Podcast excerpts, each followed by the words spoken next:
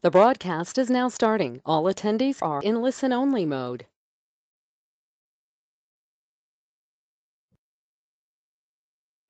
Herzlich willkommen zu unserem neuen Webinar Verlorene Lizenzen, mehr als eine Vertrauensfrage. Mein Name ist Elke Spiegelhalter und ich freue mich, dass Sie heute dabei sind. Jeden Monat erhalten Sie von uns wertvolle Informationen, technische Tipps und Erfolgsgeschichten, die Ihnen helfen, Softwareschutz, Lizenzierung und Security in Ihren Produkten und Lösungen zu optimieren. Wir von Vibo Systems beliefern Softwarehersteller und Hersteller intelligenter Geräte mit innovativen Technologien, neuen Geschäftsmodellen und maßgeschneiderten Beratungstrainings. Wir wollen Ihnen helfen, Ihr komplettes Lizenzierungsmanagement zu aktualisieren, zu optimieren und zu automatisieren, damit Sie sich auf Ihre Geschäftstätigkeiten konzentrieren können. Unsere heutigen Referenten sind Rüdiger Kügler, Vice President Sales und Security Expert und Jörg Jans, Professional Services. Beide arbeiten am Firmensitz von Vibo Systems. CodeMeter von Vibo Systems enthält ein vielseitiges Repertoire an Funktionen und Schutzvorkehrungen, um sicherzustellen, dass verlorene Lizenzen den legitimen Nutzer gar nicht bis sehr wenig bei der Nutzung der verkauften Lizenzen einschränken. Auf der anderen Seite umfasst CodeMeter Mechanismen, um illegale Verwendung zu erkennen, zu melden und zu unterbinden. Unabhängig vom Lizenzcontainer, den Sie einsetzen, bietet CodeMeter Support und benutzerfreundliche Wiederherstellungsmechanismen, Sperrlisten und intelligente Lizenzkonfigurationen zur Verhinderung illegaler Nutzung von Lizenzen. Bevor wir starten, wollen wir Ihnen noch diese Informationen geben. Am Ende des Webinars werden Ihre Fragen beantwortet, die Sie im Laufe des Webinars per Live-Chat gestellt haben.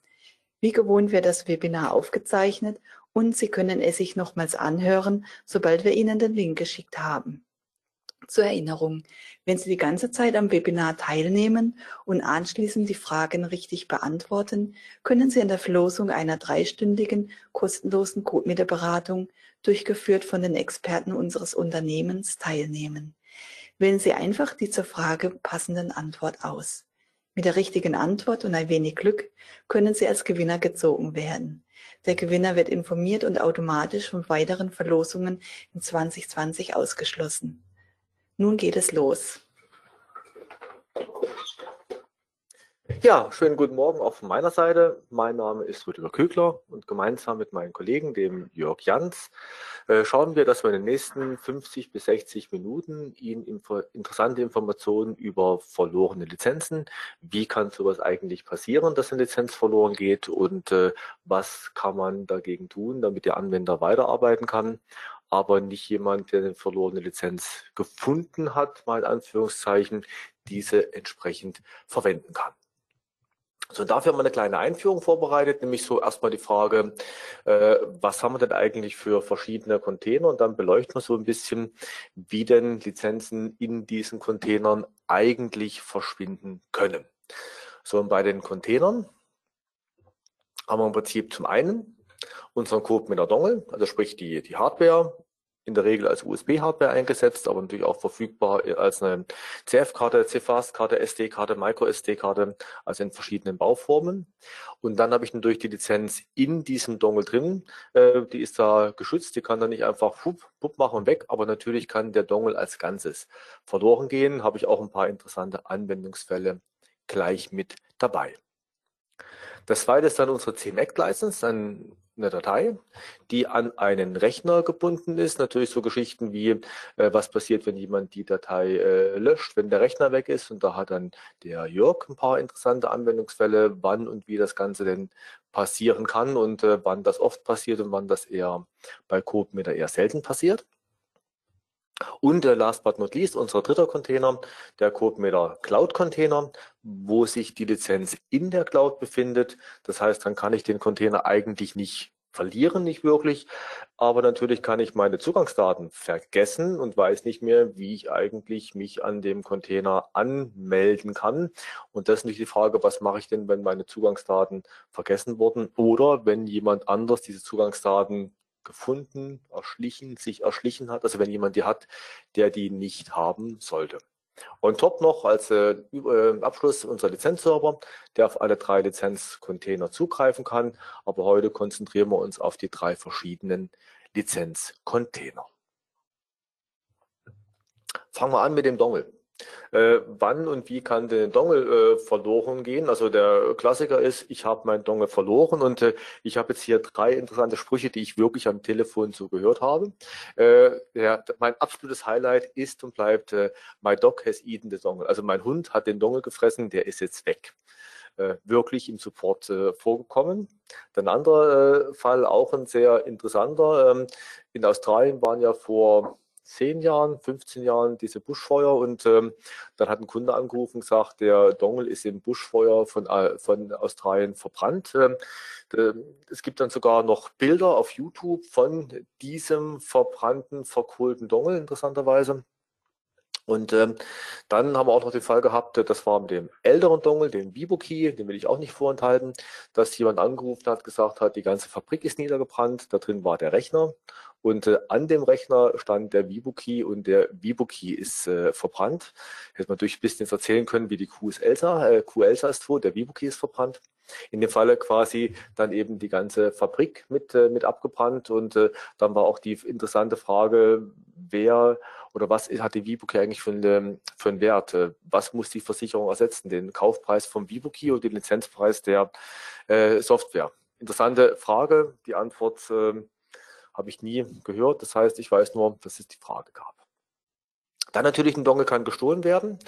Äh, hier äh, sehr oft, äh, der sieht ja aus wie Memory Stick und Kunden hätten gern oder Anwender hätten gerne Memory Stick. Ähm, das war gerade so in den Anfangszeiten der Memory Sticks, also so vor 15 Jahren, als noch ein, sag ich mal, 100 Megabyte Stick sehr, sehr teuer war oder wo Gigabyte Sticks quasi außerhalb von der Vorstellungskraft der Menschen waren. Da sind natürlich Memory Sticks relativ oft gestohlen worden. Heute, wo ein Memory Stick mit zig Gigabyte nur noch 5 Euro im Mediamarkt äh, kostet, ist das vermutlich eher seltener der Fall, dass jemand einen Dongle klaut, weil er glaubt, das könnte ein Memory Stick sein. Und natürlich, Dongles können auch mal kaputt gehen. Das ist sehr selten. Also wir haben eine MTBF, Mean Time Between Fehler, von mehr als drei Millionen Stunden. Das heißt also im Schnitt fällt ein Dongle nach drei Millionen Betriebsstunden aus. Nicht drei Millionen Stunden, wo er irgendwo liegt, sondern wirklich drei Millionen Stunden, wo er betrieben wurde. Das heißt, das ist also nahezu null. So, das sind so die Geschichten, wann kann denn wie den Dongle verloren gehen? Und ich glaube, der Jörg hat so ein paar Geschichten, wann den CMX-Licenses verloren gehen können. Genau, auch herzliches Willkommen von meiner Seite. Und ähm, bei den CM-Act-Lizenzen haben wir jetzt ähm, naturbedingt mehr Möglichkeiten, ähm, das, was passieren kann, als bei den, den hardware-gebundenen Dongles. Ähm, der erste Punkt ist, dass eine CM-Act-License brechen kann. Das heißt, wenn ähm, zu viele Komponenten an einem äh, System geändert werden und die, die Soft-Lizenz ist ja an Eigenschaften von dem System gebunden, ähm, dann kann es passieren, ähm, dass die, das CodeMeter Runtime sagt, okay, das ist nicht mehr das System, auf dem die Lizenz ursprünglich installiert wurde oder der Container ursprünglich installiert wurde. Ähm, wobei dieser Fall ähm, relativ unwahrscheinlich ist, ähm, weil unser eingesetztes Smart-Bind-Verfahren äh, mit den Toleranzleveln da eigentlich recht ähm, gut arbeitet und äh, man schon sehr viel an dem System ändern muss, damit äh, die Lizenz dann bricht. Anderes Thema ist, dass eine Lizenz ähm, ungültig werden kann. Da ähm, muss dann aber auch schon massiv ins System eingegriffen werden. Also Benutzer muss zum Beispiel ähm, Dateien äh, löschen und ähm, das ist eigentlich auch relativ unwahrscheinlich, weil A, hat ein normaler Benutzer an den Stellen keinen Zugriff und die Dateien sind an verschiedensten ähm, Stellen verteilt und versteckt, äh, so ähm, da man nicht, nicht mal äh, versehentlich irgendwelche Dateien löschen kann und äh, ungültig wird eine, eine Soft-Lizenz, eine CMX-Lizenz tatsächlich nur, wenn man äh, mit den äh, Dateien herumspielt oder die Dateien verloren gehen. So, der eher was passieren kann, ist, dass der Computer komplett gestohlen wird und die, die Softlizenz dann da drauf war und dann der Kunde, äh, der, der Endanwender sagt, okay, ich habe jetzt einen neuen Computer bekommen, die CMX-Lizenz, die da drauf war, ist weg, die brauche ich wieder. Das ist eher so ein Fall. Oder wenn wir beim Computer bleiben, ähm, der Computer, der ähm, auf dem die, die CMX-Lizenz gespeichert war, hat einen Defekt. Ja, die Festplatte crasht, kann auch mit SSDs immer noch passieren. Ähm, sonstige Sachen können kaputt gehen und, und ähm, ist, es werden repariert. Aber Hauptpunkt ist natürlich, wenn, wenn die Festplatte ausgetauscht wird, dann ähm, sind auch alle Lizenzen und Daten weg, die da drauf gespeichert sind. Oder ich als Anwender bekomme eine neue, einen neuen Rechner, habe aber vergessen, ähm, dass ich vorher die Lizenz zurückgebe in CodeMeter License Central und dann ähm, nach dem Austausch wieder neu äh, aktiviere. Das wäre eigentlich der saubere Prozess, den wir vorsehen. Ähm, aber erfahrungsgemäß äh, passiert es doch oft genug, dass man sich so freut, einen neuen Rechner zu bekommen, dass man genau an diesen Punkt nicht denkt. Und wenn dann der neue Rechner da ist, äh, geht es dann los, ah, ich habe vergessen, meine alte äh, Lizenz mit umzuziehen und der alte Rechner ist weg. Oder der Rechner an sich wurde zurückgesetzt. Das passiert ähm, bei normalen Arbeitsplatzrechnern sehr selten, aber ähm, kommt sehr häufig vor bei ähm, Rechner in Schulungsumgebungen, ähm, dass die für die Schulung eingerichtet werden und am Ende der, und dann werden halt auch die benötigten äh, Lizenzen für die Anwendung eingespielt und am Ende der Schulung wird einfach die, der Rechner komplett platt gemacht und auf den äh, Ursprungsstand zurückgesetzt. Oder wenn ein Rechner mal zu, zu langsam wurde oder einen Virenbefall hatte, dann kann es auch sein, dass das mal der komplett zurückgesetzt wird und dadurch die Dateien verloren werden oder verloren gegangen sind. So.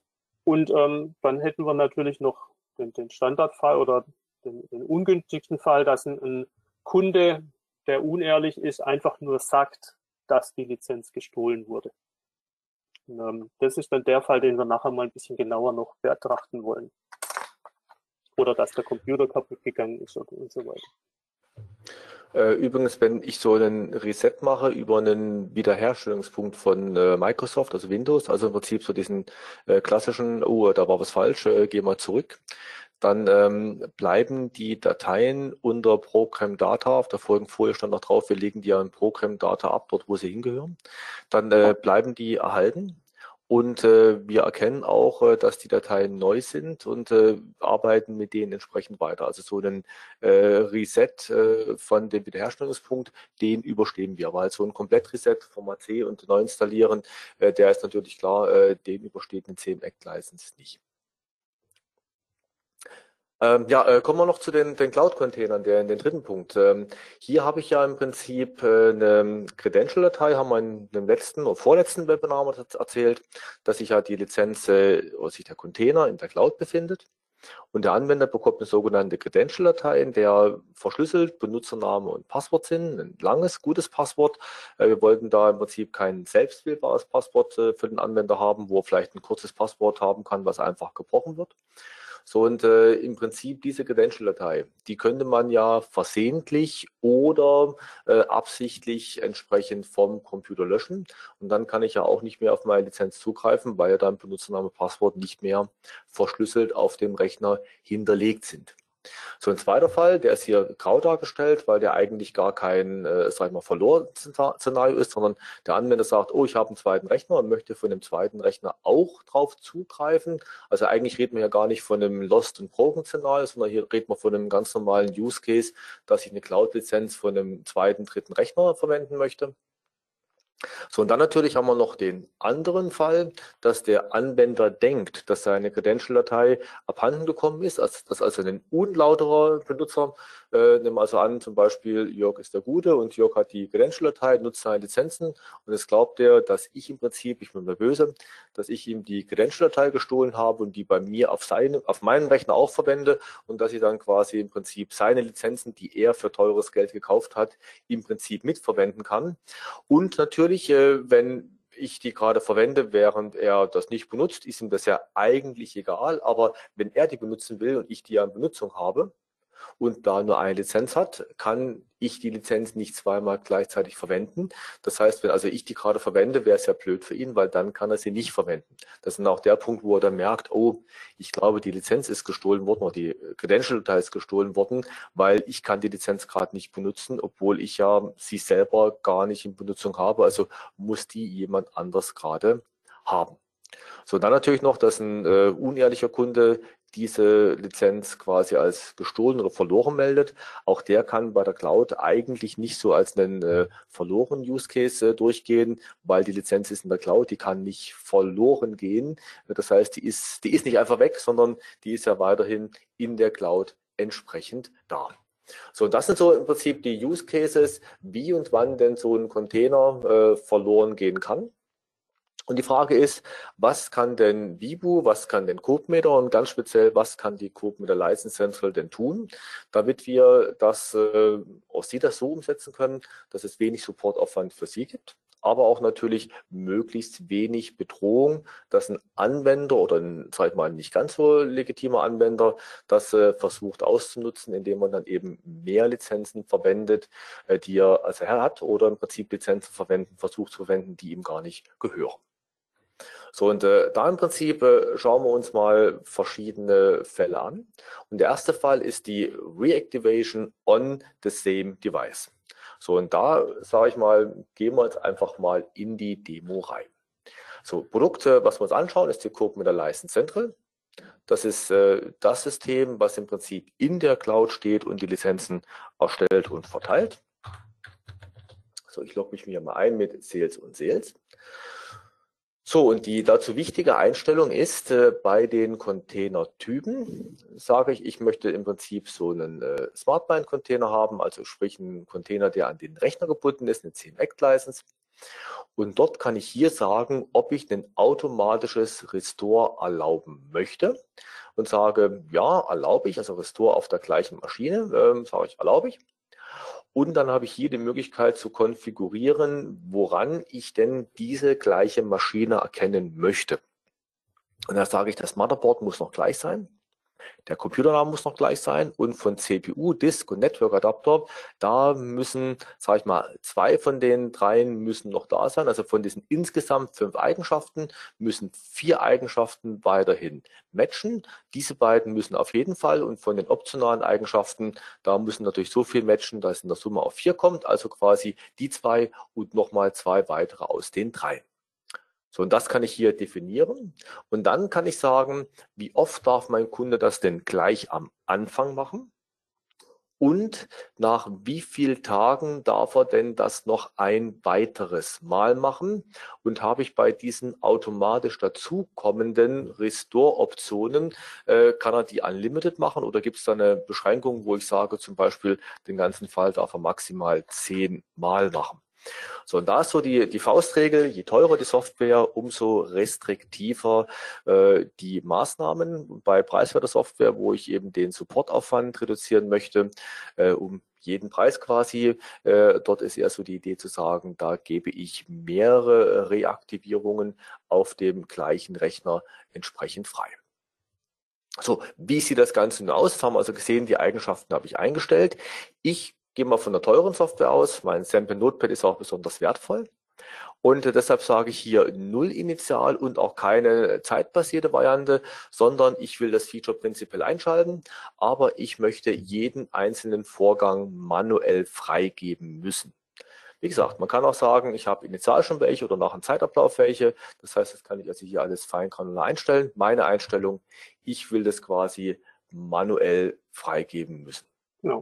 Das ist eigentlich auch die Empfehlung, die, die wir immer aussprechen, dass, man, dass wir sagen, ähm, schalten Sie es an, dann haben Sie wenigstens ähm, später die Möglichkeit, das äh, manuell dem Kunden zu erlauben. Also auch in dem Fall, dass ich keine Automatismen möchte. Währenddem, wenn es aus ist, ähm, dann habe ich gar keine Möglichkeiten, die Lizenzen auf dem Weg wiederherzustellen. Und von daher ist die Empfehlung von unserer Seite tatsächlich, äh, das zu aktivieren äh, dass man wenigstens die Möglichkeit hat, weil es bezieht sich immer nur auf neu ausgestellte Lizenzen, diese Eigenschaft. So, jetzt habe ich in der Zwischenzeit mal mir eine Lizenz äh, verkauft. Welche ist ja eigentlich auch jetzt äh, egal gewesen. Ich äh, gehe hin und sage, die Lizenz möchte ich auf meinem Rechner aktivieren. Wir nehmen durch jetzt Soft-Lizenz, weil das äh, ist natürlich ein Feature, die nur für Soft-Lizenzen, für CMEC-Licenses gilt. Ich aktiviere die Lizenz auf meinem Rechner. So, und klack, schon ist sie da. Das heißt, wir sehen jetzt im Code Kontrollzentrum, habe ich einen neuen Container, den Container SmartBind mit der Seriennummer 423 am Ende, passt in diesem Container und da können wir uns quasi im Code mit der Web-Admin anschauen, habe ich im Prinzip die gerade aktivierte Lizenz, nämlich mein Sample Notepad äh, Floating User mit einer License Quantity von 1 habe ich hier entsprechend drin. Also auch so, wie ich es haben möchte. Und jetzt gehe ich hin und sage, oh, der äh, Container auf dem Rechner ist weg. Das heißt, ich klicke hier mal den Button Löschen. Keine Sorge, den Button Löschen hat der Anwender nicht. Der Button Löschen ist dann aktiviert, wenn ich im Prinzip ein SDK installiere, wird der Löschen-Button aktiviert. Wenn ich eine normale Runtime aktiviert ha äh, installiert habe, ist der Button nicht aktiviert. Er ist sichtbar, aber quasi grau und kann nicht geklickt werden. Er kann über einen versteckten Registry-Schalter kann er eingesch eingeschaltet werden. Das heißt, wenn ich also weiß, was ich tue, komme ich an den Button und kann die Lizenz löschen klicken, aber der Anwender kann nicht sagen, uh, ich habe das jetzt hier mal aus, aus Versehen geklickt.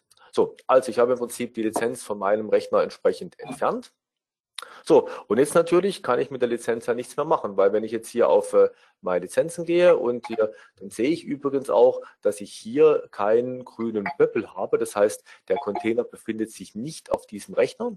Wenn ich jetzt die Lizenz umziehen will, dann sagt er mir, ich habe den Container nicht gefunden. Und da der auch nicht auf einem anderen Rechner ist, werde ich den auch nie wieder finden und kann im Prinzip die Lizenz nicht zurückgeben und bin somit hier in der Sackgasse. Also rufe ich jetzt an beim Softwarehersteller, klingelingeling, hallo Herr Jans, ähm, ich äh, habe die Lizenz verloren, können Sie mir da helfen? Und was sagt der Herr Jans? Der Herr Jans sagt, kein. Genau, ich habe dann kein Problem. Da gehe ich, ich gehe dann als ISV in die License Central, ähm, suche nach dem äh, CM Container, den kriege ich ja über die Ticket-ID raus. Das hatten wir ja gerade im Webdepot gesehen. Die, die äh, Seriennummer von dem Container, die haben wir ja noch. Dann kann ich übers Ticket gehen und dort den, den Container suchen. Ähm, Im Endeffekt muss ich dann aber auf den Container. Und äh, dadurch, dass wir jetzt ja für den ähm, Container-Typ gesagt haben, äh, eine Wiederherstellung auf dem gleichen Rechner ist möglich, gibt es diesen Button Restore CM Container. Und wenn ich den jetzt klicke, dann kann der Anwender seine Lizenz erneut aktivieren. So, das heißt, dann spielen wir wieder Anwender. Also als Anwender gehe ich wieder ins Webdepot und jetzt sehe ich wie von Geisterhand den neuen Button Lizenzen wiederherstellen. Jetzt klicke ich hier auf OK. Und äh, dann sehe ich noch, äh, dass er mich darauf hinweist, dass das ja quasi eine Wiederherstellung ist und äh, dass quasi der alte Container als ungültig markiert wird und auch gesperrt wird, falls er quasi wieder auf, auftaucht. Ich sage, habe ich gelesen und äh, verstanden und sage ausgewählten Container wiederherstellen. Und dann erzeugt mir im Prinzip das Webdepot einen neuen Container auf meinen Rechner und installiert alle Lizenzen, die vorher in dem alten Container waren, auch in den neuen Container. Das heißt, wenn ich jetzt hier einen Refresh mache, sehe ich jetzt eine neue Seriennummer, nicht mehr die 423, sondern die 168 und habe jetzt alle Lizenzen drin, die vorher auch drin waren. Und zwar auch die Lizenzen, die jetzt nicht zu diesem Ticket gehören. Also der Container Restore äh, wieder oder stellt den Container auf dem gleichen Rechner komplett wieder her, inklusive des ganzen Inhaltes, was drin war, egal ob das aus diesem Ticket oder aus einem anderen Ticket kam. Zur Autorisierung muss ich eben ein Ticket wissen, mit dem der Container betankt wurde und ich muss quasi den gleichen Rechner haben, äh, von dem ich aus das mache. Jörg, noch irgendwelche Anmerkungen von deiner Seite dazu? Ähm, nee, außer dass man ähm, das dann auch in der License Central, in der Historie der, der Lizenz ähm, nachvollziehen kann, ob das, ob und wie oft diese Option äh, gezogen wurde. Das ist vor allem dann äh, interessant, wenn ich äh, Automatismen drin habe, also wenn ich dem Kunden erlaube, dann kann ich ähm, schauen, ähm, wie oft sowas aktiviert wurde, weil hier sieht man jetzt in der Historie, ich habe ähm, zweimal hintereinander den Status confirmed, ohne dass ich eine Rückgabe hatte. Und das ist dann der Indikator, dass da eine Wiederherstellung der Lizenz durchgeführt wurde. Genau. Das wäre die einzige Anmerkung. jetzt hat ja Rüdiger gerade schon in, in, ist zurück in die, in die Präsentation gegangen. Ähm, hier haben wir noch mal eine kurze Zusammenfassung der, der Demo. Also generell ist nur möglich für Softlizenzen und ähm, die Use Cases, die, die wir vorhin ähm, bei den User Stories erzählt haben, also Schulungsumgebungen, äh, wenn ein Computer zurückgesetzt wurde, wenn ein Computer repariert wurde, vor allem wenn, wenn die Festplatte ausgetauscht wurde, ähm, oder aber auch in, in seltenen Fällen, wenn tatsächlich die Lizenz als ungültig markiert wurde, weil äh, doch irgendwie der Smartband-Mechanismus mit äh, dem Toleranzlevel ähm, erkennt, da hat sich einiges mehr am Computer geändert. Das wären so die typischen Use Cases. Und ähm, Sie als ISV haben die Möglichkeit, ähm, das zu definieren. Also A, ob es generell möglich ist. Wie gesagt, unsere Empfehlung ist es einzustellen. Und dann, ähm, so wie, wie Rüdiger erläutert hat, ähm, je nachdem abwägen, mehr Support, weniger Support, können Sie sagen, Sie erlauben auch eine automatische oder Sie wollen das immer äh, in der eigenen Kontrolle haben und immer nur manuell erlauben. Das genau, weil wenn ich jetzt zum Beispiel hingehe und äh, den äh, Schalter setze auf äh, bereits einmal initial erlauben, dann wären durch der Wiederherstellen-Button von Anfang an entsprechend im Lizenzportal sichtbar gewesen. Ja, das war im Prinzip der Fall, dass ich den Rechner noch habe und er aus irgendeinem Grund eben die Lizenz äh, ungültig war, zum Beispiel gelöscht, äh, ich ihn repariert habe, ich ihn resettet habe, äh, Trainingsfälle und so weiter. Die Frage ist, was, was passiert denn durch, wenn ich jetzt den Computer nicht mehr habe? Oder was mache ich mit dem Dongle, wenn der Dongle zum Beispiel vom Hund äh, gefressen wurde? Und da haben wir eben die Reaktivierung einer Lizenz auf einem beliebigen Rechner. Das kann der gleiche sein, aber kann natürlich auch ein anderer sein. Und auch dieses schauen wir uns in der License Central äh, einfach mal an. Und da haben wir im Prinzip bei dem äh, Firmcode-Setting, kann ich hier im Prinzip äh, sagen, eine Default Maximum Activation Count und sage, prinzipiell kann ich die Lizenz immer einmal, zweimal, dreimal, viermal. Denn zweimal bedeutet, ich kann sie einmal aktivieren und dann erneut reaktivieren und sage damit aber eigentlich, die erste Lizenz wird ungültig. Das heißt, der Activation Count ist nicht so nach dem Motto, oh, ich gebe drei Lizenzen raus und das soll auf drei Rechnern gleichzeitig aktiviert werden, sondern der Activation Count ist im Prinzip, äh, wie oft soll denn die gleiche Lizenz in der neuen Generation erstellt werden können, bevor ich als Hersteller im Support eingreifen muss. Deshalb ist auch unsere Empfehlung in der Regel hier eine 1 zu verwenden, als äh, ich darf eine Lizenz einmal aktivieren und wenn was passiert, dann äh, gucken wir uns die Support-Prozesse an.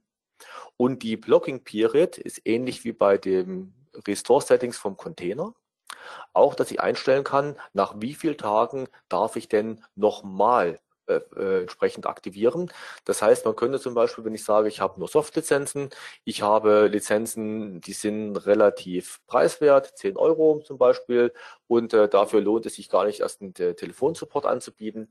Das heißt, äh, ich möchte, dass mein Anwender alle halbe Jahre das einfach nochmal neu aktivieren kann.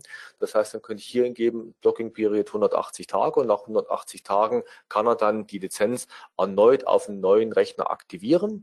Was wir dann mit den alten machen, sehen wir nachher noch, wenn wir auf äh, Blacklisting und äh, Checkpoint Licenses kommen. Aber das mal so die generellen Settings, die ich hier einstellen kann. Und dann beim Artikel selber kann ich die Anzahl der Aktivierungen hier auch nochmal überschreiben und könnte sagen, wenn ich jetzt zum Beispiel hier eine 2 reinschreibe, heißt das, wenn der Dongle aktiviert, dann darf er das machen. Wenn die Lizenz aber auf dem Smartband abholt, dann dürfte er sie quasi noch ein zweites Mal wiederherstellen. Wie gesagt, die erste Lizenz wird dann gültig, ist also nicht die Quantity, sondern die Anzahl der Aktivierungen.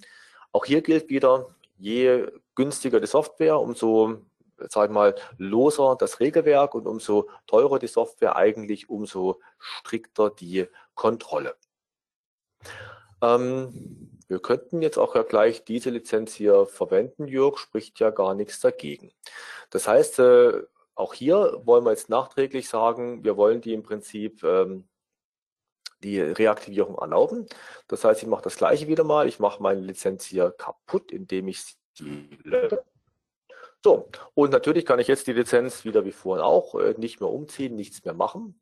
So und äh, deshalb äh, rufe ich natürlich wieder beim Hersteller an, sage, Herr Jans, äh, mein Rechner ist abgestürzt, diesmal habe ich einen anderen Rechner und Jörg, was machst du in der License Central? Genau, äh, das ist die Seite, wo Rüdiger jetzt gerade aufgemacht hat, äh, der, die Get Licenses. Da sehe ich ja ähm, alle Lizenzen mit allen äh, Status. Da waren wir gerade auch schon drin und haben gesehen, dass die schon mal wiederhergestellt wurde. Ähm, ich kann auch nach einem spezifischen Ticket suchen an dieser Stelle. Aber interessant ist, hier kann ich jetzt sagen, diese Lizenz soll nochmal aktivierbar sein. Also ich erlaube eine erneute ähm, Aktivierung. Äh, hier kann ich dann auch nochmal sagen, wie oft. Im Normalfall, wenn ich es manuell mache, sage ich dann auch immer nur eine erneute Aktivierung. Und ähm, damit habe ich jetzt in, im Webdepot als, als Endanwender wieder den gleichen Zustand wie vorher, dass ich ähm, die Lizenz zwar nicht mehr zurückgeben kann, aber dafür der Wiederherstellen-Button ähm, auftaucht. Der wesentliche Unterschied ist eigentlich, dass ich jetzt nicht so wie vorhin, ähm, als wir sagten, auf dem gleichen Container, da war klar, es muss wieder eine Smartbind-Lizenz werden. Jetzt könnte ich die Lizenz auch ganz normal äh, in einen anderen Container, also auch in einen Dongle aktivieren, weil ich kann die Lizenz einmal neu aktivieren, ohne irgendwelche ähm, Randbedingungen. Also es kann ein beliebiger Container sein und es kann im Falle von SmartBind auch ein beliebiger Rechner sein. Das heißt, also könnte man auch die Lizenz könnte man jetzt zum Beispiel auf den Rechner von Jörg aktivieren, während wir das vorhin nicht auf dem Rechner von Jörg hätten aktivieren können. Ich kann mal hingehen, weil ich habe nämlich mir vom Jörg heute so eine Kontextdatei äh, schon bekommen. Das heißt, ich wähle jetzt mal die Kontextdatei aus, die äh, Jörg hat. Cedum Backslash äh, Vibo Doc, Vibo Documents, Presentations, Webinars und dann haben wir hier die Samples von diesem Mal. Und da habe ich hier, wie gesagt, die Kontextdatei von Jörg und gehe jetzt auf Anforderungen jetzt hochladen und weiter. So, und in dem Falle quasi hier funktioniert das jetzt, weil ich ja gesagt habe, auf einem beliebigen Rechner. Hätte ich vorhin das versucht zu machen, wäre die Meldung gekommen, dass der Rechner nicht passt und äh, ich hätte es im Prinzip nicht äh, auf Jörg seinen Rechner aktivieren können. Jetzt sind wir im Offline-Modus oder im dateibasierten Modus, sorry, und jetzt kann ich die Datei runterladen und die kann ich jetzt entsprechend Jörg schicken und damit kann er es auf seinem Rechner entsprechend einspielen. So, und im Prinzip jetzt sehe ich hier, dass ich keine Quittung habe, deshalb steht hier noch fortsetzen, aber das ist jetzt gebunden an die Seriennummer auf Jörgs Rechner. Ja, und dann nochmal als Zusammenfassung, was haben wir gerade gesehen? Genau, ähm, bei der Reaktivierung einer einzelnen Lizenz ähm, habe ich die Möglichkeit, das für jeden beliebigen Containertyp zu machen. Also da bin ich nicht an äh, die CMX-Lizenzen äh, gebunden, habe aber als ISV trotzdem auch die Möglichkeit, Regeln zu definieren, ähm, wie oft und äh, ob automatisch oder immer nur manuell. Ähm, der Benutzer kann dann selbstständig das über Lizenzportal oder Webdepot machen. Es geht auch mit Software Activation Wizard und Gateways. Ähm, das heißt, äh, die Wiederherstellung, ich muss sie nur erlauben und wie und wann der Benutzer das dann oder Endanwender das dann macht, ähm, obliegt ihm hinterher. Er beschwert sich nur bei mir, die Lizenz ist weg oder ungültig. Ich erlaube eine neue Aktivierung und dann kann er die bei sich wiederherstellen. So, und der interessante Punkt, den wir bislang ein bisschen ausgeblendet haben, äh, ist ja immer, ähm, es gibt ja leider auch diese kleine Gruppe von unehrlichen Kunden, die nur sagt, dass der Container verloren gegangen ist oder kaputt gegangen ist oder die Lizenz verloren wurde. Und wenn ich eine erneute Aktivierung erlaube und der alte Container noch vorhanden ist, ähm, dann ist die Lizenz, die dort ist, ja immer noch gültig. Ähm, und da hat die License Central dann die Möglichkeit, äh, automatisch auf die alte Lizenz auf eine Sperrliste zu setzen oder den Container auf eine Sperrliste zu setzen oder ähm, die Lizenz, die erneut aktiviert wurde, zu entziehen. Und ähm, das ist jetzt ein Thema, das recht spannend ist für Sie als ISV und das wollen wir uns noch mal ein bisschen genauer anschauen. Genau, und ich glaube mal, äh, dass wir da wieder in die Leistenzentren gehen. Ich springe da schon mal rüber. Und äh, der wesentliche Punkt am Anfang ist, äh, dass ich hier beim Reactivation Behavior sagen kann, was soll denn passieren, wenn so eine Reaktivierung stattfindet. Und dann kann ich sagen, no automatic action. Das heißt, die alte Lizenz äh, ist dann im Prinzip so ein Schwebezustand, aber wir machen nichts automatisch. Wir können sagen, wir setzen den ganzen Container auf die Blacklist oder wir entziehen einfach die Lizenz, sodass die im Prinzip beim nächsten Mal automatisch mit zurückgerufen wird. Heute gucken wir uns mal die Option an, wir setzen die auf die Blacklist, was eigentlich auch meine bevorzugte Lösung ist. Und äh, bei dem Setzen auf die Blacklist äh, habe ich noch die Option zu sagen, äh, wir wollen eine automatische Sperrlizenz äh, erzeugen. Und dann kann ich hier sagen, wie denn die Lizenz heißen soll, nämlich Sample Notepad Ultimate. Und die Lizenz-ID, ich habe diesmal Honeypot genannt. Natürlich würde ich die nicht Honeypot nennen. Das ist jetzt nur zum Verdeutlichen, dass sie eigentlich so eine Honigtopf-Lizenz äh, sein soll. Ich würde im Prinzip jetzt hier äh, sowas wie SMP, also eine ganz normale Artikelnummer verwenden, äh, die ich bei mir in meinem äh, Schema entsprechend auch drin habe. Das, das muss kein äh, Artikel sein, der in Ihrem Umfeld existiert. Es äh, muss nur ein Artikel sein oder es müssen Informationen sein, die für einen Endanwender so aussehen wie das, was er von Ihnen kennt. Deshalb äh, Honeypot ähm, dass er denkt, oh, da hat der ISV oder mein Hersteller hat einen Fehler gemacht und mir doch noch ein Update äh, geschickt und äh, das ziehe ich mir jetzt noch. Das ist so die Idee von, von diesem Honigtopf. So, das heißt, wir gehen jetzt mal hin und machen eine neue Bestellung. Das heißt, ich mache eine neue Order, Kunde 6001 zum Beispiel und ich sage, ich verkaufe dem Kunden 6001 einmal mein Sample Notepad, die Single User License ist hier genehmigt. Ich denke, die passt ganz gut. Passt, ja. Okay und okay. Und äh, ich schicke ihm das Ticket. Also noch sind wir quasi gar nicht in diesem Produktszenario. Ich schicke ihm das Ticket. Also event eventuell solltest du den alten Container noch. Ne, du hast den gelöscht, gell? Ich habe ihn schon gelöscht. Ja. Äh, das, ich habe ihn leider schon gelöscht, deshalb muss ich nämlich alles nochmal neu machen, Jörg. Ähm, also im Prinzip, ich mache jetzt einen neuen Container. In den neuen Container mache ich die neue Lizenz rein. Also soweit erstmal so gut. So, jetzt gehe ich hin und wir haben da mal eine kleine Demo-Software vorbereitet, die Sample Notepad Exe und die läuft jetzt los, weil ich entsprechend die Lizenz habe wenn ich die Lizenz, wenn ich die Anwendung gestartet hätte, bevor ich die Lizenz aktiviert äh, hätte, dann hätten wir auch gesehen, dass sie nicht läuft. Wir können die Lizenz ja nochmal schnell deaktivieren. Das sind ja alles Sachen, die zum Glück in License Central einfach und schnell durchgeführt werden können. Das heißt, wenn die Lizenz quasi nicht auf meinem Rechner ist, dann kommt hier eine Meldung, dass äh, No Valid License Found. Und wenn ich die Lizenz auf dem Rechner habe, dann im Prinzip funktioniert meine Software. Also relativ einfache Grundvoraussetzung. So, jetzt stellen wir wieder vor, äh, uns vor, dass der Anwender jetzt nicht mehr ganz so ähm, ähm, ehrenhaft ist.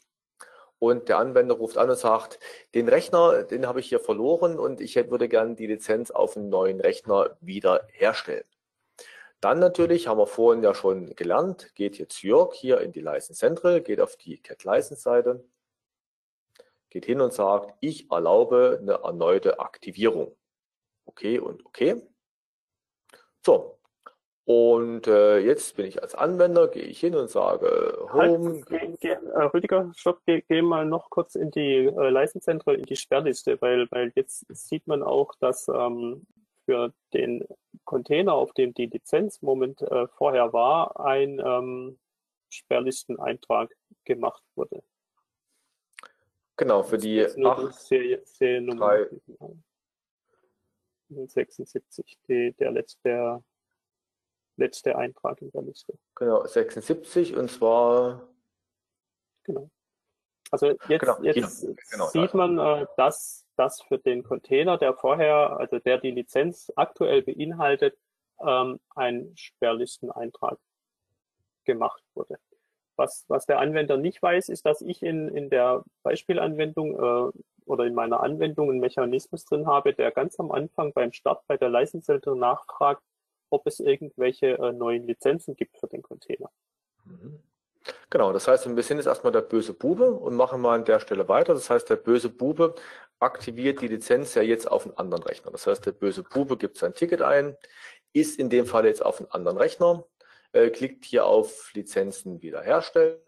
Äh, ja, ich will die in der Act-Lizenz machen und äh, nimmt jetzt zum Beispiel, ich habe ja von vorher noch die Kontextdatei von Jörg seinem Rechner, das heißt, nimmt also im Prinzip die Kontextdatei von Jörg seinem Rechner und sagt, ich möchte die im Prinzip jetzt hier, da habe ich ja nichts Böses gemacht, das müsste gehen.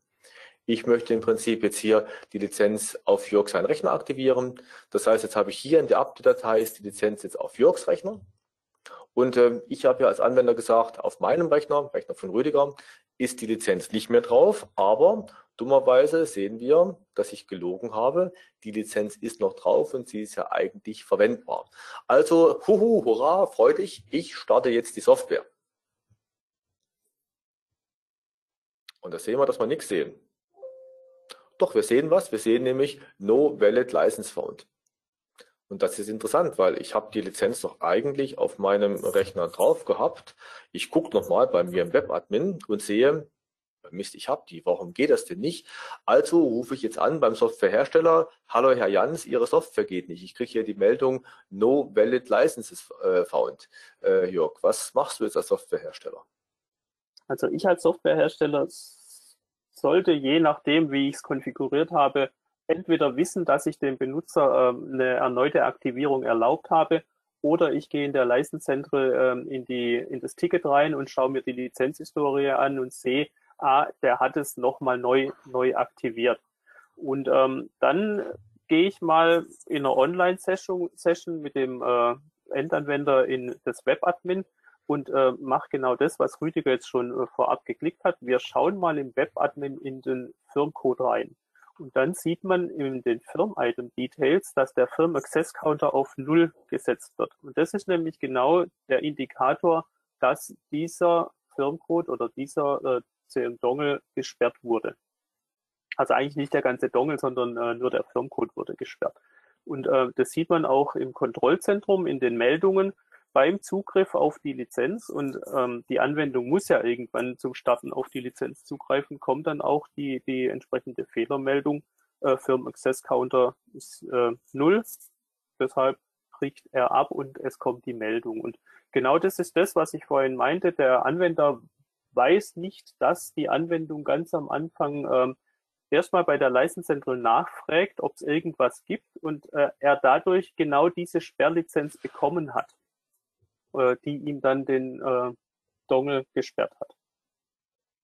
So, was wir auch in der License sehen können, ist quasi, ich sehe für diese Seriennummer, für die äh, 76, dort ist quasi, die ist äh, am 9.9. um 10.38 Uhr auf die Blacklist gesetzt worden. Äh, die Sperrsequenz, also sprich im Prinzip das Update, was diesen Firm Access Counter auf Null setzt, ist um 10.40 Uhr geschickt worden und um 10.40 Uhr und zwei Sekunden später, also 46, 10.40 46, ist im Prinzip die Quittung gekommen, dass die Sperre auch wirklich angekommen ist. Das heißt also im Prinzip, Jörg hat hier in die Software wirklich hinterhältig äh, das eingebaut, dass im Prinzip die Software nach Hause telefoniert beim Starten und schaut, gibt es denn für mich ein Auto-Update? Und in dem Fall ist das Auto-Update 1, was quasi mir die Lizenz automatisch sperrt. Das heißt also in dem Falle wir haben einfach ein bisschen hier Schindluder getrieben, haben die Lizenz auf den zweiten Rechner aktiviert und äh, kurz darauf wurde die auf den ersten Rechner beim nächsten Mal online sein im Prinzip gesperrt. Und das Schöne ist, der Kunde sieht es auf den ersten Blick nicht. Das heißt also, der Kunde äh, wird dann sich im Support melden und äh, dann habe ich natürlich die Möglichkeit, darauf zu reagieren oder wird sich höchstwahrscheinlich im Support melden, darauf zu reagieren und kann durch dann entsprechend versuchen, dem Kunden die ja eigentlich dringend benötigte zweite Lizenz zu verkaufen. Also ich sehe das immer als, auch als eine Chance, ich bin ja der Verkäufer, als eine Chance, den Kunden dann im Prinzip die zweite Lizenz zum vollen Listenpreis äh, entsprechend äh, zu verkaufen eben. Ja, äh, Jörg, vielleicht so ein paar Worte von deiner ja, Seite noch dazu? Hier ja nochmal eine kurze Zusammenfassung von, von der Demo. Also das ist möglich für alle Containertypen. Da hatten wir auch keine Einschrä äh, Einschränkung mit der Sperrliste. Und ähm, es kann, wird automatisch von CodeMeter License Center durchgeführt, wenn entweder eine Lizenz reaktiviert wurde. Äh, und das muss ich aber aktiv auch in den äh, globalen Einstellungen so definieren. Äh, also wenn ich eine neue Aktivierung erlaube oder wenn ähm, ein CM-Container, also wenn die Wiederherstellung auf demselben Computer äh, durchgeführt wird, dann äh, wird der alte Container auch gesperrt oder auf die Sperrliste gesetzt. So. Und wenn dieser Container jemals wieder bei der CodeMeter License Central auftaucht, ähm, dann wird er gesperrt. Also ein CodeMeter License Center erkennt dann im Hintergrund an, an der Kontextdatei Seriennummer, oh, hier habe ich eine Sperrlizenz und die wird dann äh, automatisch ausgeführt als Auto-Update. Und zusätzlich wird noch äh, diese Honeypot-Lizenz erzeugt, ähm, um, wenn der Kunde mit dem Webdepot oder mit dem Software Activation Wizard in, ins Ticket reinschaut oder, oder nach Auto-Update sucht, dass er dort auch etwas angezeigt bekommt und ich ihn eventuell damit auf eine falsche Fährte locken kann und er das äh, manuell doch ausführt. Das ist so die Idee von den, den Lizenzen. Genau, weil ja. was wir nicht, nicht angeschaut haben, ist, wenn ich das im Prinzip im Webdepot geschaut hätte, bevor ich die Software gestartet habe, dann hätte ich dort nämlich gesehen, dass da ein Auto-Update mit diesem Sample Notepad Ultimate äh, was wir da ja angegeben haben im Global Config, dass das im Prinzip für mich zur Verfügung gestanden hätte. Ähm, kommen wir zu Checkpoint-Lizenzen. Was wir jetzt gesehen haben bei Blacklist war die Geschichte ist, ähm, wenn der Kunde online ist, dann tun wir ihm die gestohlene Lizenz automatisch sperren. Ähm, es gibt auch die Frage, was passiert denn, wenn der Kunde nie wieder online geht? Da ist natürlich meine Frage, wie wahrscheinlich ist das, dass in der heutigen Welt der Kunde nie wieder online geht und nie online ist. Ähm, ich sage mal, in Ausnahmefällen wird es das mit Sicherheit geben, aber das dürfte nicht der Standardfall sein. Aber wenn Sie sagen, ich möchte auch die Leute, die im Prinzip äh, dann den Rechner im stillen Kämmerlein irgendwie versuchen einzusetzen, die möchte ich auch einfangen. Und dafür haben wir den Checkpoint-License-Mechanismus. Und äh, bei dem haben wir eigentlich eine eigentlich nicht befristete Lizenz, die wir im Prinzip äh, zeitlich äh, äh, befristet technisch ausliefern und dann immer unter der Haube äh, erneuern. Wir haben da mal was vorbereitet. Ähm, ich glaube, ich sollte aber jetzt den Container von meinem Rechner wegschmeißen, Jörg, weil der ist ja jetzt gesperrt. Ist gesperrt, genau. Ähm, by the way, den, den könnte man auch entsperren wieder als ISV, wenn, de, wenn der Kunde ähm, definiert nachweisen kann, dass es ein Unfall war.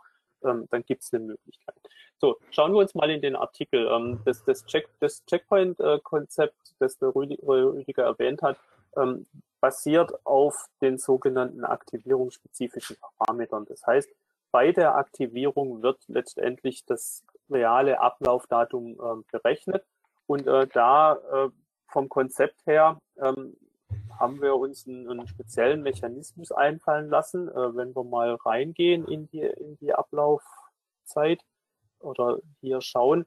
Ähm, das machen Gateways und Webdepot automatisch. Und zwar auf der Basis die Anzahl Tage ab dem 1.1.2000. 1.1.2000 ist Beginn der Zeitrechnung in CodeMeter License Central, deshalb äh, haben wir uns für das Datum entschieden. Und ähm, so kann ich sagen, wie viele Tage soll dieser Artikel immer wieder gültig sein. Und ähm, bei der Aktivierung wird dann geschaut, ähm, wie viele Tage soll ich äh, machen und das wird dann auf den, den jetzigen Zeitstempel drauf addiert. Und bei der Prüfung kann ich hinten einen, Threshold-Wert in der Zeit angeben. Es ist ein bisschen sperrig, aber man muss es ja auch nur einmal definieren. Also in der Zeit kann ich sagen, äh, immer 15 Tage vor dem Ablauf ähm, soll mal online geprüft werden. Die Software kann natürlich dann auch ähm, das Ablaufdatum, das tatsächliche Ablaufdatum intern auslesen und äh, sagen, äh, so fünf Tage vorher, jetzt wird es aber wirklich mal Zeit. Aber solange ein Online-Zugriff ähm, möglich ist, passiert dann im Hintergrund eine Prüfung und ähm, die Gateways sagen dann, ob eine Aktivierung notwendig ist oder eine, eine Erneuerung der Lizenz äh, notwendig ist oder nicht. Also so muss ich den Artikel einmal definieren. Das ist ähm, eigentlich das Grundthema. Der Name muss Checkpoint sein, damit äh, Webdepot und Gateways das automatisch erkennen.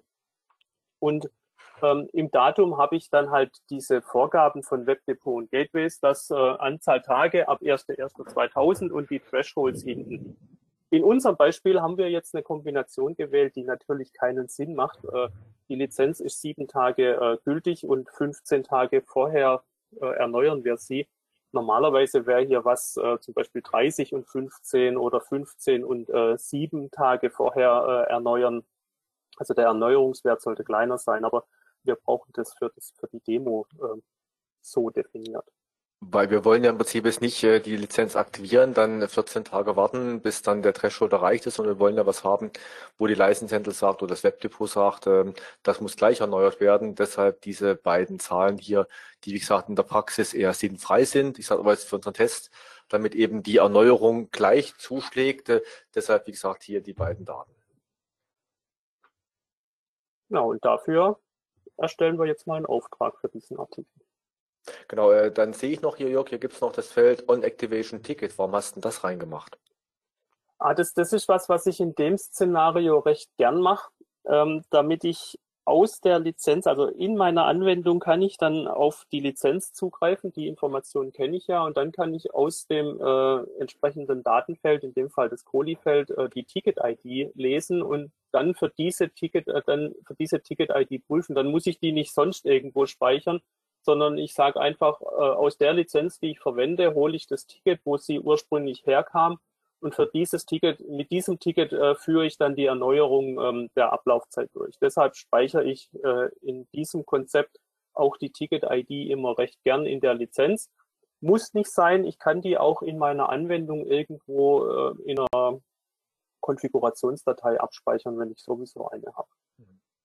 Ich übersetze mal die Aussage von Jörg. Wenn Jörg sagt, das ist etwas, was ich recht gerne mache, dann meint er damit, das ist Best Practice, äh, was äh, man machen sollte. Gut, also äh, gehen wir hin und ähm, sagen, ich erzeuge mal genau eine Lizenz von dieser Checkpoint-License. Ähm, das heißt, ich gehe hier hin und äh, sage okay und Kundennummer 6002 zum Beispiel. Klack und Klack. Jetzt habe ich hier ein neues Ticket. Das Ticket schicke ich meinem Kunden und äh, der Kunde startet jetzt quasi die geschützte Anwendung. So, die geschützte Anwendung stellt natürlich fest, ich habe keine Lizenz, sagt bitte geben Sie Ihr Ticket ein. Das mache ich jetzt mal und klicke auf OK. So, und dann kommt hier die Meldung erstmal, dass er die Lizenz nicht gefunden hat, was ja prinzipiell mal okay ist. Und dann sagt er, okay, dann aktiviere ich mir die Lizenz mit dem Ticket, was ich gerade bekommen habe und hat die Lizenz in diesen Container reingeschrieben. Das heißt, wir haben also jetzt im Hintergrund äh, automatisch einen neuen Container erzeugt, haben die Lizenz da rein aktiviert und wenn wir jetzt mal in unseren Webadmin schauen, den habe ich hier auch schon offen, äh, bei All Containers sehen wir jetzt gleich den neuen Container gehen auf Lizenzen und dann sehen wir im Prinzip, hier ist ein Ablaufdatum drin vom äh, 16.09., also heute plus sieben Tage. Wir haben ja 7. Januar gemacht, sind die sieben Tage. Und im Prinzip bis 10.52 Uhr und 18 Sekunden. So, und damit wir auch seht, dass so eine Lizenz automatisch verlängert wird, hat jetzt Jörg eingebaut, dass alle 10, 15, alle, alle X. Alle 15 Sekunden in, in dem Beispiel ähm, wird wieder äh, geprüft, ob eine Erneuerung notwendig ist. Und weil so, ja meine, meine Konfiguration jetzt immer sagt, äh, ich muss erneuern, ähm, macht er das dann auch bei jeder Prüfung. Und das heißt im Prinzip, wenn wir jetzt mal reinschauen, sehen wir, die Lizenz ist jetzt gültig bis 10.52 Uhr und wenn wir quasi ein paar Sekunden warten, dann sehen wir, dass die Lizenz jetzt gültig ist bis 53.07 das heißt also im Prinzip im Hintergrund wird die regelmäßig gegen die Code mit der License Central verlängert. Ich sage typischerweise eher, wäre eher sowas, dass ich 30 Tage Lizenzgültigkeit habe und 15 Tage vor Ablauf dann anfangen, die zu verlängern. Das heißt, dass die hier wirklich im Sekundentakt hochgezahlt, äh, hochgeschaltet wird, ist jetzt hier nur zum Mal sehen in diesem Webinar, damit man den Effekt auch entsprechend sehen kann. Ich glaube, Jörg wird gleich sagen, ich soll mal in die License Central gehen und dann sehen wir auch quasi, dass wir hier die Historie sehen, dass die Lizenz im Prinzip regelmäßig äh, unter der Haube macht man eine Rückgabe und eine erneute Aktivierung, weil nur das im Prinzip den Zeitraum fortsetzt. Aber im Prinzip hier sieht man also, dass die Lizenz im gleichen Container im Prinzip mehrfach renewed wurde. Ich kann auch auf Search License gehen. Dort sollte ich das gleiche finden indem ich hier auf die Lizenz gehe. Und dann sehe ich hier unten in der Lizenzhistorie, dass, wie gesagt, mit der eine ganze Masse an Renew-Aktivitäten äh, durchgeführt wurden. Wie gesagt, normalerweise einmal alle 15 Tage, einmal alle 30 Tage. Das, was wir hier haben, ist jetzt ein bisschen oversized, einfach um zu sehen, dass da auch wirklich im Hintergrund was passiert. Genau. Äh, die Checkpoint-Lizenzen funktionieren generell mit allen Containertypen, weil letztendlich ist da nur eine spezielle Lizenz, die äh, bestimmte Eigenschaften hat und äh, meine Anwendung äh, muss sich dann darum kümmern, äh, diesen Renew-Mechanismus anzustoßen und da ist der Containertyp tatsächlich, tatsächlich egal. Ähm, die Lizenz an sich ist ähm, eigentlich unbegrenzt gültig, weil sie verlängert sich ja immer wieder automatisch. Also solange ich die dem äh, Endbenutzer nicht entziehe und, und tatsächlich wegnehme, äh, wird die ja immer wieder automatisch verlängert und ist dadurch ähm, unbegrenzt gültig, aber sie hat halt ein Ablaufdatum, falls dann die, dieser ähm, Endanwender nicht online geht, dann läuft sie irgendwann ab und damit äh, zwinge ich die, die Leute tatsächlich von Zeit zu Zeit mal online zu gehen. Und, und das heißt nur, ich kann es ja auch einmal im Jahr machen. Äh, ich habe nur die Voraussetzung, einmal äh, alle x äh, Einheiten musst du äh, online sein, um diese Erneuerung durchzuführen. Optimal macht man das natürlich im, im Hintergrund, in der Anwendung, entweder mit dem, mit dem eigenen Software in der äh, Software Activation Wizard oder direkt aus der Anwendung heraus. Ähm, übers Webdepot sowas zu machen, wird dann ein bisschen äh, sperrig. Und äh, wie wir vorhin beim Artikel gesehen haben, äh, kann ich das individuell für jeden Artikel definieren. Also ich kann ähm, die, die Anzahl Tage definieren, ich kann den Threshold definieren, damit kann ich auch mehrere Artikel machen, ähm, die unterschiedliche ähm, Checkpoint-Zeiträume beinhalten. Also einer für ein Jahr, einer für 30 Tage. Einfach zwei unterschiedliche Artikel mit unterschiedlichen ähm, Default-Werten. Und das ist der, der Vorteil von den Checkpoint-Lizenzen.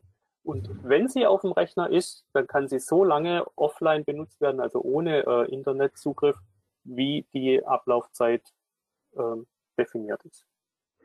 Und übrigens auch das Renewal könnte man offline machen. Das heißt, ich könnte also die Update-Datei mir runterladen und dann auf einem, auf dem Offline-Rechner einspielen. Also im Prinzip der Rechner, hier steht, die Internetverbindung muss äh, temporär da sein. Also ich muss im Prinzip, äh, könnte auch äh, das vom Webdepot aus auf einen anderen Rechner machen und dann die Update-Datei einfach rübertragen, Turnschuh-Administration mit Memory Stick oder auf einer Diskette äh, und kann das dann auf dem anderen Rechner entsprechend einspielen, der offline ist.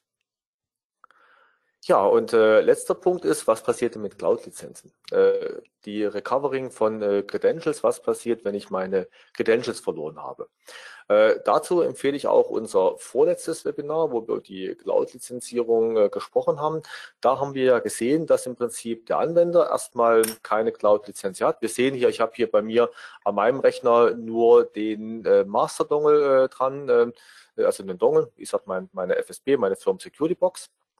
Und wenn ich dann im Prinzip äh, in der Cloud was aktivieren möchte, dann kommt der Software Activation Wizard, der sagt, äh, oh, äh, ich möchte aktivieren, ich habe noch keinen Cloud-Account, also erzeuge ich mir meinen neuen Cloud-Account, gebe meine Daten ein, klack, klack, klack. Und danach habe ich auf meinem Rechner im Prinzip einen Cloud-Container.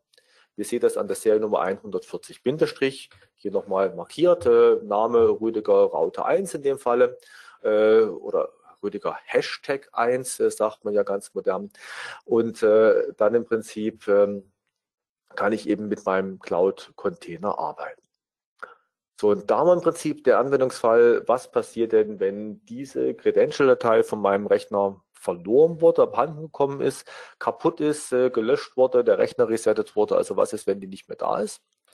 Dann gehe ich einfach hin, ich sehe, ich habe ja die Credential-Datei nicht auf dem Rechner, ich gehe nochmal durch die Aktivierung, dann sage ich I already have a Cloud Account, gebe Benutzername und Passwort ein. Wenn ich dort mein Passwort vergessen habe, gibt es den Button I forgot my password or username, wenigstens die E-Mail-Adresse, an die sollte ich mich dann erinnern mit den Standard-Passwort-Reset-Mechanismen dann äh, und äh, danach im Prinzip ist der Container wieder auf meinem Rechner drauf. Also eigentlich Benutzernamen, Passwort eingeben und dann wird der Container vom Software Activation Wizard oder die Credential-Datei äh, nochmal automatisch aus dem Lizenzportal runtergeladen und kann eingespielt werden. Und ob das jetzt der gleiche Rechner ist, auf dem ich die Credentials quasi gelöscht habe oder gelöscht wurden, oder ob es ein neuer Rechner ist, das ist eigentlich vom Prozess her komplett, nein, das ist vom Prozess her komplett identisch, ohne eigentlich Im Prinzip, ich starte den Activation Wizard, sage, ich habe einen Cloud-Account, gebe Benutzername, Passwort ein, der prüft, ob das der richtige Benutzername, Passwort ist, gibt mir meine Credential-Datei nochmal raus, die wird importiert und ist entsprechend drauf und ich kann von diesem Rechner aus jetzt wieder mit meinen Cloud-Lizenzen arbeiten. Das war der Fall, ich habe sie verloren. Jetzt haben wir auch noch den Fall, ich habe sie verloren und jemand anders hat sie gefunden. Oder ich weiß gar nicht, dass ich sie verloren habe und jemand anders hat sie trotzdem gefunden.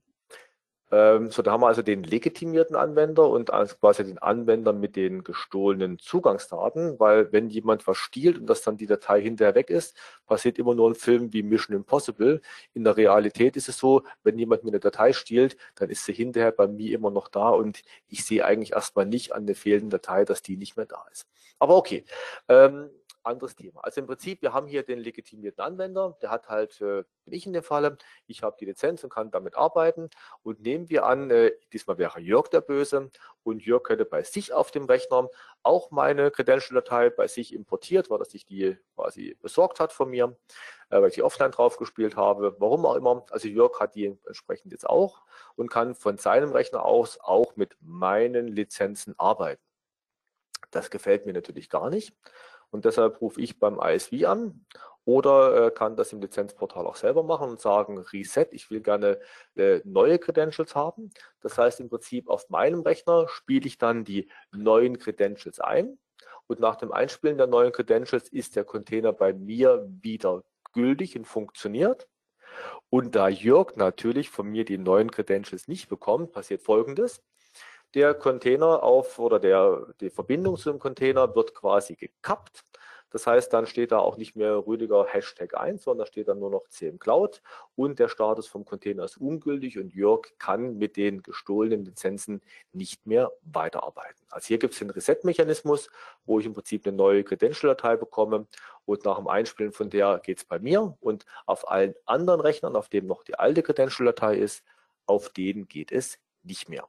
Und das ist im Prinzip die Möglichkeit, wie ich aus dem Szenario rauskomme, wenn jemand mir meine Credentials gestohlen hat und ich den Verdacht habe, hier arbeitet jemand mit meinen Lizenzen. Hier nochmal kurz die Zusammenfassung. Genau, also wenn, wenn ich ähm, meine Credentials verloren habe oder auf, auf einen äh, anderen Rechner ähm, auch die Lizenzen verwenden will, dann melde ich mich einfach im, im Licensportal an, ähm, erzeuge mir ähm, oder hole mir die, die originale Credential-Datei ähm, und damit kann ich den Container einspielen und auf die Lizenzen in, in der Cloud äh, zugreifen. Und alle anderen Installationen äh, bleiben ähm, identisch, weil an der Credential-Datei an sich hat sich ja nichts geändert. Also die Credential-Datei, hat Rüdiger erzählt, de definiert ja nur den Zugriff auf den Container in der Cloud. So. Und wenn ich denke, dass die mir gestohlen wurden, dann ähm, kann ich entweder über einen Prozess im Lizenzportal mir selber ein neues Kennwort vergeben und neue Credential-Dateien äh, besorgen oder ähm, als ISV haben Sie die Möglichkeit, ähm, in dem Cloud-Dashboard äh, für diesen Container eine neue, Credential äh, neue Credentials zu erzeugen und dem, dem Kunden zur Verfügung zu stellen. Und ähm, dann spiele ich die einfach ein. Man hat äh, in den Folien gesehen, die Seriennummer hat sich nicht verändert. Das heißt, der Container bleibt der gleiche. Die Lizenzen bleiben auch äh, im äh, verfügbar. Es hat sich ja da nichts geändert, cloudseitig, nur der Zugriff hat sich verändert. Das heißt, derjenige, der mir die äh, Credential oder Zugangsdaten gestohlen hat, äh, der kann halt nicht mehr darauf zugreifen, weil jetzt die Anwendung vom Container in die Cloud nicht mehr funktioniert. Genau, also da sind wir auch schon am Ende unseres Webinars angekommen mit einer kleinen Zusammenfassung. Das heißt, wir haben gesehen, dass CodeMan eine ganze Masse an äh, wirklich weit entwickelten Mechanismen hat, wie ich Lizenzen wiederherstellen kann. Als Hersteller, als ISV, Independent Software Vendor, können Sie im Prinzip die Regeln selber definieren, wie oft und äh, äh, in welchem Umfang der Anwender das selbst machen kann. Das heißt, Sie haben da die Stellschraube äh, zwischen, ich möchte den Supportaufwand möglichst niedrig haben und den Kundennutzen oder die Kundenzufriedenheit sehr hoch haben. Auf der anderen Seite natürlich haben wir auch äh, Methoden im Hintergrund, die agieren, äh, quasi um so festzustellen, wenn jemand eben mit den alten Lizenzen, die es ja eigentlich nicht mehr geben sollte, mit den alten Containern, mit denen quasi Schindluder treibt, also die doch ähm, verwendet, obwohl sie gar nicht mehr erlaubt ist. Und da haben wir im Prinzip die beiden Methoden von dem Blacklisting, dass ich quasi einen verlorenen Container auf eine Blacklist setze und im Prinzip, wenn der Anwender das nächste Mal online ist, diese Lizenz dann quasi aus meiner Software raus kaputt mache. Oder halt äh, Timepomp, also zeitbasierte Checkpoint-Lizenzen ausrolle, wo der Kunde, Kunde quasi immer online oder regelmäßig online gehen muss und wenn er immer offline ist, dann im Prinzip die automatisch irgendwann äh, ablaufen. So, und im Prinzip äh, kann man das mit dem äh, Software Activation Wizard entweder die Blacklist ausrollen oder im Prinzip das äh, Renewal von den Checkpoint Licenses quasi automatisiert durchführen. Und last but not least, äh, in der Cloud, äh, die Lizenzen kann ich eigentlich gar nicht verlieren, oder die Container. Ich kann beides nicht verlieren, Container und Lizenzen. Und ich kann im Prinzip hier über die äh, Wiederherstellen oder erneut runterladen der alten Credentials oder Erzeugen von neuen Credentials, kann ich im Prinzip sagen, ich möchte jetzt quasi auf dem Rechner wiederarbeiten oder auf dem Rechner wiederarbeiten, aber alle anderen Rechner quasi ungültig machen. So, und das war im Prinzip unser Webinar heute zu, wie kann ich denn Lizenzen, die verloren sind, wiederherstellen? Äh, wie bekomme ich das äh, super toll hin? Im Chat habe ich auch schon die erste Frage gesehen. Äh, sehe ich denn als Hersteller, dass äh, die Lizenz wirklich gesperrt wurde? Äh, vermutlich kam die, bevor wir das gezeigt hatten. Das haben wir nämlich vorhin auch schon kurz angeschaut. Da gehe ich mal auf die Blacklist und da sehen wir nämlich hier quasi, dass äh, die Seriennummer, die 076, quasi sehe ich hier auch, dass die, wann die, die Sperre gesendet wurde und dass die Sperre wirklich auf den Container angewandt wurde. Das heißt, also dieser Container oder ja, die alle mein Firmen-Item in dem Container, um genau zu sein, äh, ist quasi gesperrt und kann nicht mehr verwendet werden. Hast du noch andere Fragen im Chat gesehen, Jörg? Ja, ich habe hier äh, einige Fragen zu dem Thema, ob man Checkpoint-Lizenzen und Subscription auch miteinander kombinieren kann. Also bei einer Subscription habe ich ja sowieso eine zeitliche Begrenzung in der Lizenz, da habe ich immer ein Expiration Time und ob man das dann auch mit dem Checkpoint-Mechanismus kombinieren kann. Im Prinzip, ich kann den Checkpoint-Mechanismus verwenden, um eine Subscription-Lizenz zu machen. Das heißt, äh, bei, bei Subscription habe ich ja eigentlich zwei Strategien. Die eine ist, ich gebe dem Kunden eine Lizenz, die 30 Tage läuft oder bis zur nächsten Bezahlung läuft, plus eine gewisse Karenzzeit. Und wenn ich das äh, Trigger bekomme, dass die nächste Bezahlung quasi ähm, erfolgreich ist oder dass der Kunde nicht mehr stornieren kann, dann quasi gebe ich ihm die nächste Periode als ein Auto-Update raus und die Software tut ähnlich, wie wir das im Fall der Blacklist haben, die Software unter der Haube automatisch renewen. Das heißt, ich brauche quasi immer den Trigger von meinem ERP-System oder von meinem E-Commerce-System, dass jetzt die nächste Bezahlung fällig war und äh, nutze das quasi über den normalen Subscription-Mechanismus. Ich könnte aber genauso gut sagen, ich gebe dem Kunden mal eine unbefristete Lizenz, die ich über die Checkpoint quasi immer äh, zeitlich befriste. Und diesen Checkpoint-Mechanismus lasse ich so lange laufen, bis der Kunde kündigt. Das heißt im Prinzip, ich brauche nicht den Trigger von ERP oder von E-Commerce, sondern im Prinzip äh, sage einfach, der hat die Lizenz bekommen und ich muss erst dann eingreifen und im Prinzip die Lizenz endgültig terminieren, äh, wenn die Lizenz quasi, wenn der Kunde die Subscription kündigt, indem ich die Lizenz dann ersetze durch eine Lizenz, die das Subscription-Ende fest drin hat ohne Checkpoint. Das heißt, dann wird dann die Lizenz beim nächsten Mal zurückgegeben, durch die neue ersetzt. Bei den, der neuen ersetzten ist kein Checkpoint mehr, die nicht mehr automatisch verlängert wird. Also äh, im Prinzip beides möglich. In beiden Fällen muss der Kunde ab und zu online sein, also von den Fällen her auch äh, quasi äh, optional möglich äh, oder vergleichbar. Der einzige Unterschied ist quasi, kommt äh, von der ERP-Lösung regelmäßig der Trigger für die Bezahlung oder kommt von der ERP-Lösung nur der Trigger, wenn der Kunde gekündigt hat?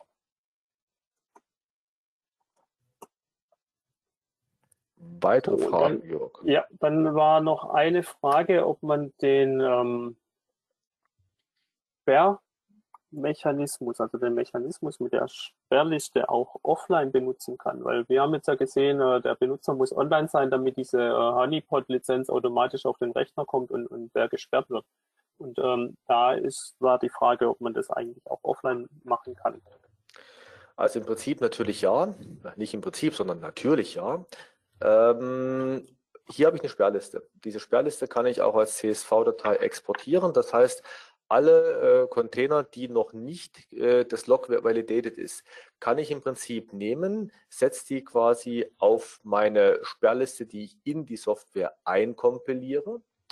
Äh, beim Zugriff auf die Lizenz, nehmen wir mal an, ich greife jetzt mal auf 6 Millionen und 10 zu, 201.0.0. Ich hoffe, ich habe die Lizenz jetzt auch da habe ich. So, und dann kann ich im Prinzip hier auslesen, das ist wirklich im Schnelldurchgang das Ganze, äh, kann ich hier auslesen, welche Seriennummer diese, dieser Container hat, Box-Info. Und da sehe ich jetzt quasi, der hat die Seriennummer äh, 130-2424775535. Jetzt kann ich gucken, ist der auf der Blacklist? Oh, der ist auf der Blacklist. Und dann gibt es den API-Befehl cmcrypt und oder CMGRIP 2. Und beim CMGRIP 2 kann ich hier das Flag setzen, äh, FAC, Dekrement. Und damit kann ich im Prinzip äh, den um 1 runterzählen, bis er entsprechend auf 0 gelandet ist. Das heißt, ich kann das also bei mir bis mit ein bisschen API-Magie auch so in die Software einbauen, dass ich quasi mit einer einkompilierten Blackliste das auch äh, quasi offline ausrolle. Dann kriege ich natürlich hier in der License Central nie mit, ob die wirklich gesperrt wurden oder nicht. Aber prinzipiell funktioniert das. Gut, und äh, die letzte Frage, die noch offen war, die habe ich jetzt für alle in den äh, Chat beantwortet, weil ich habe gesehen, dass wir eh schon ein bisschen äh, über die Zeit äh, äh gelaufen sind. Ähm, von daher habe ich die jetzt noch öffentlich beantwortet. Das waren dann alle Fragen. Ähm, ich danke mich für Ihre Aufmerksamkeit. Ich hoffe, wir konnten Ihnen das eine oder andere Interessante äh, zeigen, ähm, das Sie dann auch im täglichen Einsatz äh, nutzen können. Und wir hören uns, sehen uns irgendwann wieder. Bleiben Sie gesund. Ich wünsche Ihnen schönen Tag, einen schönen Abend, wo auch immer Sie gerade sind. Ja, vielen Dank auch von meiner Seite und dann bis zum nächsten Mal. Tschüss.